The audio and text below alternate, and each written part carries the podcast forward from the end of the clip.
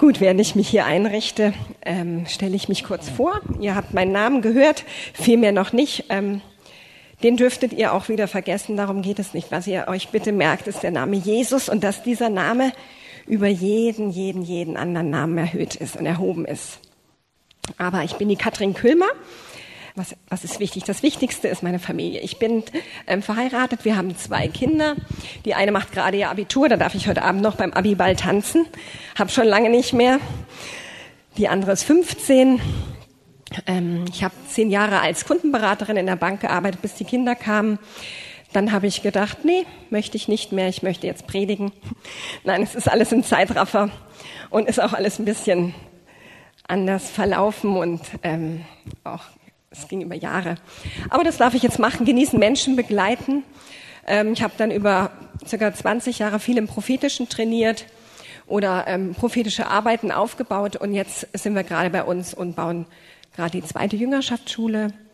Ähm, das ist so seit drei bis fünf Jahren mein Hauptjob und das genieße ich sehr.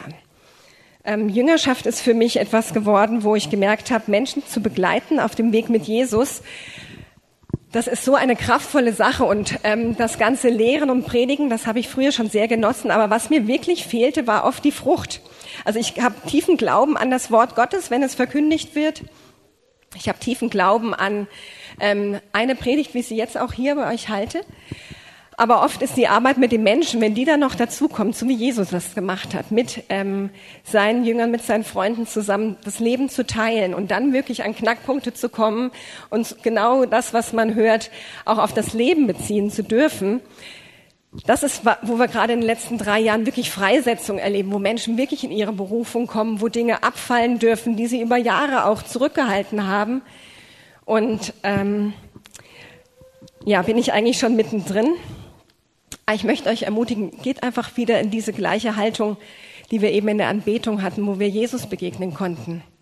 Geht einfach, es ist jetzt nicht so ein richtiger Switch, weil der Geist Gottes, der ist da, der ist genau da, wo du bist, der weiß genau, was du erlebt hast, heute Morgen schon. Der weiß, was du ähm, für eine Nacht hattest, der weiß, was du für eine Woche hattest. Und er hat genau das, da wo du bist, was du gerade benötigst. Er wird dich nicht überfordern, er wird dich sicherlich herausfordern, aber er hat etwas mit deinem Leben vor. Und da ist heute so ein Moment, ein Tag, wo er einen weiteren Stein mit einbaut, wo er Dinge tut. Und mein Fokus heute, den Gott mir so gezeigt hat, wo er auch Dinge wegnehmen will, die uns manchmal daran hindern, dieses Go auszuüben. Und das habe ich genannt, vom Winde verweht. Ich habe es mich noch verkneifen können. Ein Titelfoto wie hießen die Helden, Vivian Lee und Clark Gable oder so, ähm, anzubeamen. Aber ähm, das kam so, und ich, weil, und das nehme ich einfach vorweg, damit ihr dann die Assoziation gleich habt, während ich rede, der Wind ist einfach der Heilige Geist. Das wisst ihr, das wisst ihr, wie der Heilige Geist am Pfingsten kam, wo steht, dass ein Brausen den Raum der Jünger erfüllte, wo sie im Obergemach waren und der Heilige Geist sich da wie ein Wind offenbart hat. Und da möchte ich heute drüber mit euch sprechen. Was bedeutet das für dich, für mich, dass der Heilige Geist in der Lage ist, Dinge wegzunehmen, die äh, mich oder dich hindern, einfach zu gehen oder das zu tun, was er möchte. Und ein Stück sicherlich auch das Gehen, sich nochmal anzugucken, was heißt denn das für dich? Aber da sind heute schon so krasse Sachen angeklungen, sehr ermutigend. Wisst ihr eigentlich, was Jünger heißt? Jünger ist ähm, ja ein Wort, was wir so in unserem üblichen Sprachgebrauch, ich weiß nicht, ob du zu deinem Nachbarn gehst und sagst, ah, ich bin auch ein Jünger, ähm, ich bin auch in Jüngerschaft. ähm, ein Jünger ist einfach von dem Urwort her, das kannst du im Hebräischen auch im Griechischen gucken, das heißt ein Lernender. Und wisst ihr, ich möchte das, bis ich mal entrückt werde oder sterbe, ich möchte immer lernen. Es ist krass, also nicht irgendwie hektisch oder ich komme nie an, das meine ich damit nicht, aber ich merke so oft, ähm, stehe ich da und denke, oh Mann, ich weiß so wenig und ich habe so wenig gelernt und das Wissen damit ist nicht das hier gemeint, sondern was sich dann in meinem Leben auch zeigt. Und deshalb bin ich so hungrig danach, ein Jünger von Jesus zu sein und, und zu lernen. Und ich möchte dich da heute total mit, ähm, mit anstecken und mit reinnehmen. Und was ich ganz spannend bei Jesus fand, der hat seine Jünger nicht nur Jünger genannt. Gleich am Anfang sagt er, ich nenne euch Apostel. Ups. Ähm, das sind in, in, Lukas 6, ich beweise es euch mal lieber, ja. Ähm, Lukas 6. Und ich will nicht das Missverständnis aufkommen lassen, dass wir alle Apostel sind oder alle das Amt des Apostels hätten. Das ist nicht so. Aber hier steht in Lukas 6 ab Vers 12, und es geschah in diesen Tagen, dass Jesus auf den Berg hinausging, um zu beten. Und er verbrachte die Nacht im Gebet zu Gott. Und als es Tag wurde, rief er seine Jünger herbei und erwählte aus ihnen zwölf, die er auch Apostel nannte. Das heißt, Apostel ähm, heißt einfach der Gesandte derjenige, der ausgesandt ist, der einen Auftrag hat, der einen Sinn in deinem, seinem Leben hat. Und wir wissen, dass es eine Dienstgabe ist, etwas, und ich glaube, das ist in, ihr habt, ihr seid eine sehr starke apostolische Gemeinde, das hat mit euren Wurzeln, mit euren Grundlagen zu tun, mit euren Gründern. Und daher glaube ich auch, dass sehr viele von euch tatsächlich ähm, entweder richtig einen apostolischen Ruf haben oder zumindest ein hoher Bestandteil in deinem Gabenprofil das Apostolische ist. Ähm, das mehr zu weit ist auszuführen. Aber du darfst einfach wissen, ähm, auch einfach als Teil speziell dieser Gemeinde oder als Teil eines der jüngerschaftlichen oder einfach als, als Kind Gottes. Er, er will dich auch senden. Er spricht es gleich zu Beginn in dein Leben rein, dass er einen Auftrag mit dir hat. Etwas, was zu dir passt. Etwas, was nicht so sein muss wie die Person, die gerade eben hier standen, sondern was sehr individuell zu dir passt. Und als ich ähm, darüber nachgedacht habe, was ich hier heute weitergeben soll, sprach ich wirklich mit dem Herrn. Und irgendwann kam ich an einen Punkt, ähm, da sagte er einfach, setz dich mal ans Klavier und weil ich wusste nicht mehr, was ich predigen soll. Es waren so viele Dinge. Ich habe bei euch viel, viel spüren können und viel gesehen. Und dann plötzlich kam ein Lied und es hieß einfach immer nur, ja, wenn du wüsstest. Oder ich würde so gern. Aber. Oder du hast gut reden.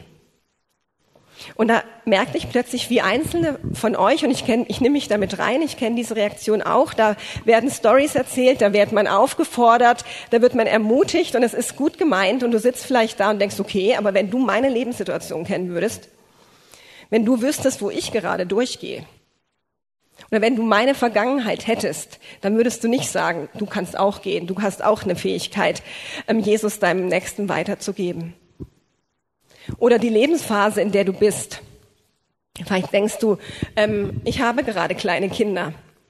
Oder hinter mir liegt gerade irgendein Beziehungsbruch. Wie soll ich jetzt in irgendeiner Weise in der Lage sein zu gehen? Oder du hast Dinge erfahren oder da ist eine Krankheit oder irgendetwas, was immer so laut, aber manchmal in unserem Leben schreit. Und da möchte ich vielleicht zuallererst mal anfangen. Wir haben heute gesungen, dass der Name Jesus über allem ist.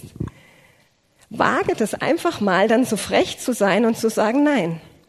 Diese Sorge oder diese Krankheit oder dieses Problem oder diese Vergangenheit oder diese Prägung, die ich mitbekommen habe oder diese Einschränkung, die ich spüre, was mich daran hindert, ähm, morgen an meinem Arbeitsplatz oder morgen in meiner Nachbarschaft einfach Liebe weiterzugeben oder Gnade zu schenken, zu vergeben, Menschen anzusprechen auf Jesus. Wag doch einfach mal zu sagen, Jesus ist größer als das. Ja, du hast diese Dinge erlebt, aber warum ist er denn am Kreuz gestorben? Er ist doch dafür gestorben, dass diese Dinge sich beugen müssen, dass diese Dinge nicht mehr diesen Ausfluss und Einfluss auf unser Leben haben dürfen, sondern wir davon erlöst werden, von diesen Lügen, von diesem inneren Schmerz oder auch von dem, was uns Menschen angetan haben oder was uns scheinbar zurückhält, von unserer auch wirklich Unfähigkeit manchmal. Und dafür ist Jesus gestorben. Deshalb darfst du das heute hören als eine Person, die nicht sich hier irgendwelche Unmöglichkeiten anhören muss, sondern wo du mit dem Heiligen Geist zusammen guckst, während du das so hörst, er wird das übersetzen. Was bedeutet das jetzt für mich? Und er wird dir Impulse geben, Bilder und Gedanken. Und ich weiß, das haben ganz viele von euch schon, wo du Ideen kriegst oder wo du dich plötzlich siehst, mitten an deinem Arbeitsplatz Dinge zu tun. Das passiert auch in Schwachheit einfach. Es, weil es, wir müssen an den Punkt kommen, dass wir wissen, nicht wir sind es. Ich war im, im Krankenhaus zum Beispiel und da war ich wirklich schwach. Ich hatte zwei Tumore entfernt bekommen und das war ein Zustand, da war man nicht so wirklich stark. Und dann lag ich da im Krankenzimmer und dann kommt so eine ganz nette Dame rein. Ich weiß nicht, ob ihr das kennt. Das ist manchmal in Kliniken, dass ähm, es ist so ein Ehrenamt und die helfen dort und fragen dich, brauchen Sie irgendwas? Haben Sie keinen Besuch? Dann würde ich gerne einfach auch Zeit mit Ihnen verbringen oder Ihnen mal ein Buch aus der Bücherei holen. Und ich sagte, nee, super, danke, ich ähm, bin gut gesättigt, ich bin sehr dankbar, mir geht es gut. Und dann wollte die Dame wieder rausgehen und plötzlich dreht sie sich um und sagt, was ist hier bei Ihnen im Krankenzimmer? Und sie fing an zu weinen. Und dann merkte ich plötzlich, ah, das kennst du doch. Weil so habe ich Jesus kennengelernt. Und dann sagt sie, was ist bei Ihnen hier in diesem Krankenzimmer? Ich war glücklicherweise in dem Moment alleine. Wir konnten ganz lang miteinander reden über Jesus und teilen. Und sie hat, wo sie Dinge, wo sie verprellt wurde, wo sie ein Gottesbild vermittelt bekommen hat, wie unser Herr bestimmt nicht ist, konnte sie an dem Moment einfach mal alles sagen und, und sie hat etwas erlebt davon, dass Gott real ist und dass er sie liebt. Und ich habe etwas erlebt, dass ich total schwach war, aber der Heilige Geist war da. Und das hat mich damals so inspiriert, dass ich gesagt habe, in diesem Bewusstsein will ich durchs Leben gehen. Mir wirklich bewusst zu sein, der Heilige Geist ist da. Der hat mich erfüllt in dem Moment, wo du von neuem geboren bist, ich weiß nicht, ob jeder von uns hier weiß, was das bedeutet. Wenn du sagst, Jesus Christus, ich möchte dich kennenlernen, sei Herr meines Lebens und vergib mir meine Schuld, nimm mein altes Leben, dann kommt, passiert hier innen etwas. Es ist nicht nur so, dass die Sünde vergeben wird, sondern du wirst neu. Du wirst von neuem geboren und der Heilige Geist kommt hier in dich rein. Und wenn du die Kraft des Heiligen Geistes noch erlebst und sie auf dich kommt, dann ist er da. Und das hat dann nichts in dem Moment mit deinen Gefühlen zu tun. Aber der ist da. Und denk mal nicht so klein, wie wir gehört haben vorhin von dir. Wo du hingehst, auch wenn du das vielleicht nicht merkst, die Menschen, die sehen das. Ich war jetzt beim Einkaufen und ich bin der gleichen Dame dreimal begegnet und irgendwann sagt sie, jetzt muss ich sie fragen, was ist der Grund ihrer Freude, ihrer Lebensfreude? Und ich, ich bin halt durchs, ich mache jetzt keine Werbung, gegangen und habe eingekauft. Aber denkt mal nicht, dass das, was wir haben, wir haben einen Erretter, wir haben eine Erlösung, wir haben ewiges Leben, wir haben eine Kraft, die uns, wenn wir morgens aufstehen, befähigt, das Leben zu gestalten und nicht nur zu erdulden oder irgendwie etwas ausgeliefert zu sein. Das kennt kein Mensch, der Gott nicht hat. Es ist ein Unterschied in dem, wenn du Jesus als Herrn hast oder nicht, und das ist spürbar. Aber manchmal ist es überlagert. Ich habe ähm, mal ein Bild mitgebracht von einem, hups, so, ihr kennt das alles, ist eine Ähre von Getreide. Und dieses, ich switche jetzt mal, weil ich habe schon recht viel geredet. Hm. Was ist eigentlich an dieser Ähre, an diesem Getreideding das Kostbare, was hinterher raus möchte? Das ist dieses Korn. Ne? Und das sah ich die ganzen Wochen vor Augen, wenn ich an euch gedacht habe. Und diesen Prozess, wie dieses brauchbare Korn, was anderen Nahrung geben kann, was Frucht hervorbringen kann, hervorkommen kann. Und das ist gar nicht so ein, so ein scheinbar schöner Prozess. Ich weiß nicht, ob ihr das kennt. Heutzutage machen das ja Mähdrescher die mähen und dreschen gleichzeitig. Aber früher ist man an so einen Ort gegangen. Ich habe nur so ein aktuelles Bild gefunden, das ist heute modern, so eine Tenne, so nennt man das, so ein Dreschplatz, der wird oft modernisiert, irgendwelche Locations draus gemacht. Das ist einfach ein Ort gewesen, da hat der ähm, Bauer, der Landwirte geerntet, hatte sein Getreide hingebracht. Es war manchmal auch ein offener Platz ähm, im Gelände auf dem Berg. Auf jeden Fall musste es ein Ort sein, wo der Wind wehen konnte. Ähm, eigentlich waren links und rechts offene Ecken, so ein richtiger Durchzug, den wir uns vielleicht jetzt hier wünschen, wer dort war dort. Es musste ein Ort sein, wo der Wind wehte. Weil man hat diese, ähm, dieses Getreide genommen, hat mit so einem Dreschflegel da drauf geschlagen ähm, und dann hatte man die Körner, die sind da rausgepurzelt half einem noch nicht so viel, da musste man dann eine Worfschaufel oder eine Gabel nehmen, das Ding hochschmeißen und dann, wenn der Wind kam, hat er die Spreu weggeweht. Und was runterfiel, war dann das eigentliche, dann hinterher zu gebrauchende Getreide. Und wisst ihr, dass Jesus in Matthäus 3 davon spricht, dass er auch auf eine Tenne geht? Diesen ähm, Abschnitt möchte ich kurz mit euch anschauen in Matthäus 3. Und zwar die Verse 11 und 12. Erstmal ist es, also nee, es ist nicht Jesus, der hier redet, sondern Johannes der Täufer, sein Cousin, der von ihm redet. Und er sagt über sich, der Johannes, ich zwar taufe euch mit Wasser zur Buße, also zu umkehren, dass euer Denken und euer Lebensstil sich verändert. Der aber nach mir kommt, und damit meinte er Jesus, ist stärker als ich, dessen Sandalen zu tragen ich nicht würdig bin. Er wird euch mit heiligem Geist und Feuer taufen. Seine Worfschaufel ist in seiner Hand und er wird seine Tenne durch und durch reinigen und seinen Weizen in die Scheune sammeln. Die Spreu aber wird er mit unauslöschlichem Feuer verbrennen. Ich habe früher, als ich diesen Text gelesen hatte, hatte ich immer Angst gehabt vor dem, was dort geschieht, weil das hört sich irgendwie nicht so nett an. Da wird was hochgeschmissen, vorher noch draufgeschlagen und das betrifft scheinbar mich. Und dann kommt noch Feuer, was brennt und verbrennt. Ist irgendwie ein bisschen doof, könnte unangenehm sich anfühlen. Aber so vor circa einem Jahr fing Gott an, mir zu sagen, ich werde dich jetzt mal auf die Tenne führen. Und ich musste mich erstmal mit beschäftigen. Was ist das überhaupt für ein Ort? Wie ist das da? Aber was ich wusste und was mich dann begeistert hat, erstmal, Gott ist ja gut. Ne? Also wusste ich irgendwie, es muss was Gutes sein, was er da mit mir vorhat. Und er scheint mich brauchbar machen zu wollen. Er wird Dinge aus meinem Leben wegnehmen wollen, dieses, er nennt es Spreu, was einfach ihn daran hindert, mich gebrauchen zu können, mich irgendwo hinzusäen oder mich zu einem Brot zu verarbeiten, was anderes sättigt. Ähm und dann habe ich zumindest ihm signalisiert, er dürfte das wohl tun. Und dann habe ich ähm, gedacht, eine Tenne ist eigentlich ja was ganz Gutes. Weil wenn der Wind weht, muss ich mich nicht nur anstrengen. Ich muss mich dem zwar hingeben und ausliefern, aber wer die Veränderung bewirkt, wirkt, ist eigentlich ja Gott. Und das ist so ein Stückchen heute mein Punkt. Es gab mal einen Bericht in, zu einer ähnlichen Zeit, wo das Buch Ruth, wo ich gleich noch drauf hinaus will, ähm, im Buch der Richter Gideon, der drischt den Weizen in einer Weinkelter. Wisst ihr, wo das war? Das war ein tiefes Loch in der Erde. Das ist eine ziemlich anstrengende Sache. Und ich hab, war froh, dass Gott gesagt hat, er führt mich nicht an so einen Ort. Damals bei Gideon war eine feindliche Belagerung. Ich mache das nur als kurz als Einschub.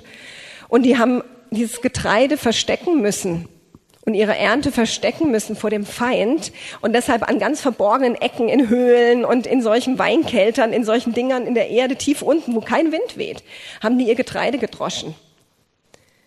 Und ich habe gedacht, oh Mann, ist das grausam. Das habe ich so auf mein Leben übertragen. Ich reiß mich zusammen, damit ich nur nicht zornig werde oder nur nicht aggressiv werde oder damit ich nicht so selbstzentriert bin, wie ich eben manchmal bin, sondern ähm, da, da müsste ich mich zusammenreißen, wenn Gott mich in so einer Weinkelter dreschen, dreschen würde. Aber ich war ihm so dankbar, dass er sagte, nee, komm auf die Tenne. Mein Wind wird kommen, mein Heiliger Geist wird diese Dinge, die hindern, die mich hindern, letztendlich dich gebrauchen zu können, wegnehmen. Und dann führte er mich an eine Ecke und da will ich mit euch die letzten Minuten noch bleiben, nämlich im Buch Ruth. Und ich weiß nicht, ob ihr dieses Buch kennt. Es ist eine Frau, die eigentlich eine sehr unschöne Vergangenheit hatte, ähm, weil sie hat ihren Mann verloren, ihren Schwager verloren, in ihrer Familie viel Verlust und Leid auch erlebt. Und dann ähm, hat sie irgendwann sogar gesagt, ich bin bereit, mein ganzes Zuhause, meine Heimat und meine Verwandtschaft, meine Freunde hinter mir zu lassen und mich meiner Schwiegermutter anzuschließen, die nach Israel zurück möchten, das Land Juda eigentlich damals. Und sie hat eine Entscheidung getroffen und ich glaube, Ruth ist ein Bild für uns, ein Bild für die Gemeinde Jesu. Vielleicht liest du das Buch mal unter dem Aspekt. Das ist eine, eigentlich ist es eine prophetische Liebesgeschichte. Ich bin jetzt ein halbes Jahr in diesem Buch und ich, ach, es ist wunderschön, weil ihr müsst wissen, die das Buch nicht kennen, Ruth heiratet hinterher wieder. Sie heiratet einen ganz starken Typen, der heißt Boas. Und dieser Boas ist eigentlich der Herr der Ernte. Ist ein Bild auf Jesus. Und es gibt eine, einen, eigentlich eine entscheidende Nacht Und da wird sie ermutigt von ihrer Schwiegermutter, ich glaube ein Bild für den Heiligen Geist, weil sie hat sich ganz klar entschieden, ihr zu folgen, wo immer diese Frau hingehen würde und alles zu tun, was sie oder in dem Fall der Heilige Geist sagt. Und ich sagt, hey, geh doch mal auf die Tenne. Geh auf diese Tenne. Und dann steht, und Naomi in Kapitel 3 von Buchrot, und Naomi, ihre Schwiegermutter, sagte zu ihr, meine Tochter, sollte ich dir nicht einen Ruheplatz suchen, damit es dir gut geht? Wisst ihr, das möchte der Heilige Geist. Er möchte, dass es dir gut geht. Tja. Und nun ist nicht Boas, mit dessen Mägden du zusammen warst, unser Verwandter. Siehe, heute Abend worfelt er auf der Tenne die Gerste. Sie sagt, du, das ist ein potenzieller Heiratskandidat. Ich schlag dir vor, such mal seine Nähe auf. Und dann sagt sie, so bade und salbe dich und leg deine besten Kleider an. Bei, Im Buch Esther sind sogar die königlichen Kleider, wie wir vorhin gehört haben, ihr dürft, man dürfen königlich kommen. Und geh zur Tenne hinab. Wisst ihr, der Ort, wo Gott uns manchmal hinführt, diese Tenne, wir können uns darauf vorbereiten. Du brauchst nicht ähm, hinkommen an einen Ort, wo Gott mit dir arbeiten wird, in diese Zeiten mit dem Heiligen Geist, in dem du denkst, ach, ich bin nichts, ich bin nur eine alte Witwe, ich habe eine ganz schlimme Vergangenheit. Sondern sie wird ermutigt, sich zu baden, zu salben, sich schön zu machen, sich ihre Witwenkleider abzulegen und die Kleider der Gerechtigkeit anzulegen. Ich übertrage das mal gleich. Das ist so darfst du in die Gegenwart Gottes kommen. Und auf dieser Tenne wird die Beziehung geklärt. Und hinterher wird sie tatsächlich die Frau dieses Boas und sie wird fruchtbar. Sie hat vorher in ihrer ersten Ehe keine Kinder gehabt. Aber ich glaube, dass das wir auf dem Weg, wo wir uns an diesen Ort begeben, wo der Heilige Geist weht, dass Gott uns dann hineinnehmen wird, mit dem Herrn der Ernte wirklich zusammenzukommen und wir werden einfach fruchtbar. Das hört sich für manche vielleicht so einfach an. Aber so wird es tatsächlich sein. Wer in mir bleibt und ich in ihm, der bringt viel Frucht, aber ohne mich könnt ihr nichts tun, sagt Jesus. Und deshalb ist eigentlich die Essenz, was, wozu ich euch heute ermutigen möchte. Sucht diese Nähe. Ich weiß nicht, wie du das praktizierst. Suchst du diesen Ort, ich nenne ihn wirklich jetzt mal Tenne, diesen Ort, wo du den Heiligen Geist erlebst? Hast du das überhaupt schon mal gemacht? Hast du schon mal ähm, dir überlegt, wie verbringe ich meine Zeit mit Gott? Wie gestalte ich mein Leben als Christ, dass ich in diesen Zeiten merke, es passiert wirklich Veränderung? Und nichts, wo ich mich dann zusammenreiße oder anstrenge. Es gehören immer auch, sind Prozesse, das will ich überhaupt nicht leugnen. Aber in manchen, ich habe manchmal einfach, und das ist, ist einfach Gnade, Anbetungszeiten, und du gehst vielleicht in diese Zeit und der Heilige Geist ähm, ist da und er hat dich auf Dinge hingewiesen und du kommst mit all deiner Bitterkeit oder mit Verletztheit oder wo du sagst, ich kann nicht vergeben. Das war so heftig. Oder Mangel, den du hast. Oder da ist vielleicht sogar eine Krankheit. Und du gehst einfach dann und sagst, aber ich bete dich jetzt erstmal einfach an. Ich suche jetzt die Nähe, die Nähe von dir. Und dann würde ich dich ermutigen, mach das. Warte nicht bis, damit bis zum nächsten Sonntag. Warte nicht damit bis zum nächsten Treffpunkt. Wenn du daheim bist, das kannst du vor der Arbeit machen, wenn du duschst, dann kannst du ihm Lieder singen und kannst sagen, Heiliger Geist, ich werde mir jetzt bewusst, manchmal bekennst du es im Glauben, du spürst überhaupt nichts. Vielleicht hast du schlecht geschlafen oder vielleicht hast du ein blödes Gespräch vor dir an deiner Arbeit oder du weißt, du musst an der Uni eine Klausur schreiben und dann stehst du unter der Dusche oder du, du bist bei, kochst dir deinen Kaffee und sagst, aber Jesus ist da. Er ist derjenige, der mich erlöst hat und bei ihm bin ich sicher. Er ist stärker und das, das ist wirklich so. Der ist stärker. Ich empfinde gerade, hier ist eine Person oder es sind drei mindestens, die haben merken starke Trauer in ihrem Leben. Du merkst, in den letzten Wochen kommt viel Trauer. Es ist noch keine Depression, würde ich sagen, aber es fängt an, dass Trauer Könnt ihr mal alle die Augen schließen und vielleicht, dass die Personen, die das so erleben, mal die Hände heben. Dass, ähm, wo Trauer sich einnisten will, wo du merkst, es ist fast, ähm, fast schon wie eine Depression. Herr, ich bete, dass du das, das wegnimmst, dass, dass, dass da aufgestanden wird am frühen Morgen und dein Name darüber erhoben wird. Ich sage wirklich diese Trauer, die sich einschleichen will und zu einer Schwermut und sowas werden möchte, zu einer Depression, dass das jetzt verschwinden muss und dass dein Name größer ist. Amen. Und das, das kannst du, wenn du morgens aufstehst. Du kannst ähm, sagen, ja, ich fühle so, aber das Wort Gottes ist so. Und das ist manchmal eine Diskrepanz. Und das Bindeglied und dass du es erleben kannst, das ist einmal das Wort Gottes, das wir glauben. Und es ist diese, diese, diese Wirksamkeit der, des Heiligen Geistes, der diese Dinge dann zustande bringt oder diese negativen Dinge einfach wegnimmt, die dich daran hindern wollen, durch einen Tag zu gehen, wo es dir, wo du nicht dich anderen um deine Nöte kreisen musst. Und wir haben ja Nöte und Probleme. Ich denke nicht, dass ich das kleinreden möchte aber dass wir die Relationen hinkriegen mit unserem Blick auf Jesus. Und dass wir dann überhaupt in der Lage sind, unseren Nächsten wahrzunehmen, überhaupt in der Lage sind, zu sagen, ich habe auch jetzt die Power, meinem Kollegen mal einen Kaffee mitzubringen und nicht damit zu rechnen, wer bringt mir endlich mal einen Kaffee mit. Etwas zu tun, was, was Jesus tun würde, was die Kraft des Heiligen Geistes in dir aber schafft. Suche die verändernde Gemeinschaft des Heiligen Geistes. Und da weißt du am besten, wie das geht, wie du auf diese Tenne gehst. Wie du diesen Ort aufsuchst, wo du merkst, oh, jetzt ist der Heilige Geist da. Und wisst ihr, wenn ich diese Anbetungszeiten hatte ich eben gestartet, manchmal dann gehe ich raus und plötzlich merke ich, das ist ja alles gar nicht so dramatisch, jetzt kann ich vergeben. Weil ich in dem Moment den Blick weggenommen habe von meinem Problem vielleicht sogar von dem, was mir angetan wurde und auf Jesus geguckt habe. Und dann merke ich, Mann, was er mir alles vergeben hat. Und ich muss ja auch nicht aus mir herausgeben. Das ist so ein Stück wie Dagobert Duck, weißt du, du sitzt ja in dem Reichtum. Es ist ja noch nicht mal deine Gnade, die du weitergibst, sondern du nimmst ja von Gott Liebe und Vergebung und gibst weiter. Du hast dadurch sicherlich keinen Mangel, wenn du weitergibst.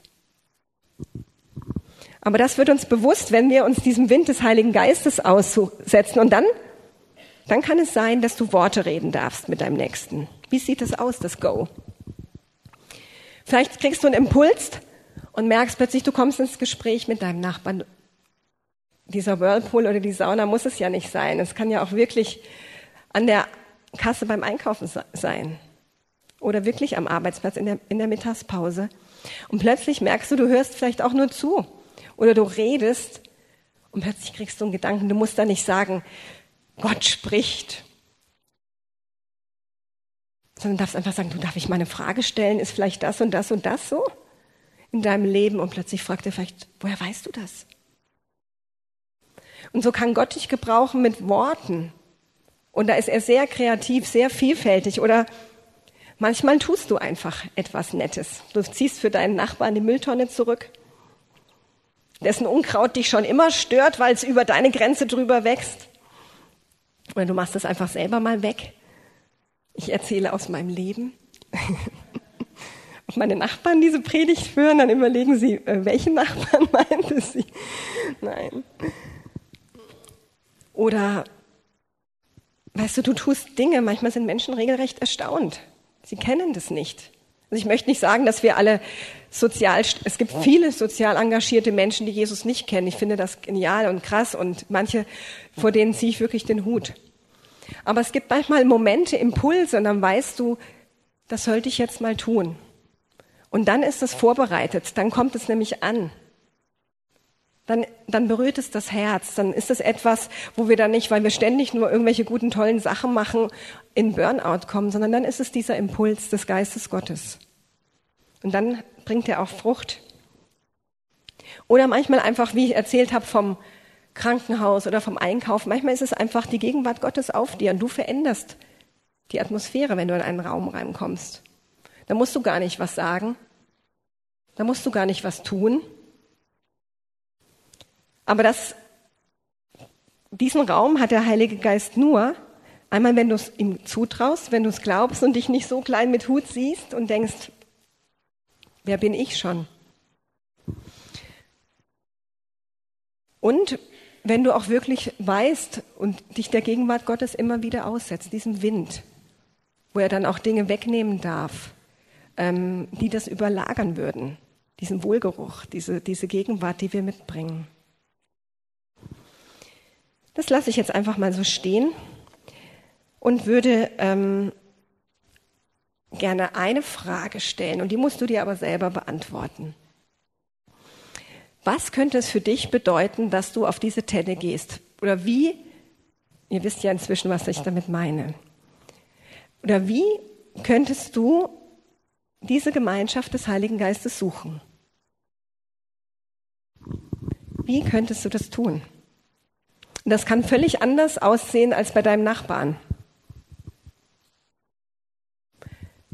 Ich schätze viele von euch so ein, dass ihr eure Zeit mit Gott habt, mit dem Wort Gottes, dass ihr auch betet, Fürbitte, die Fürbitte geht.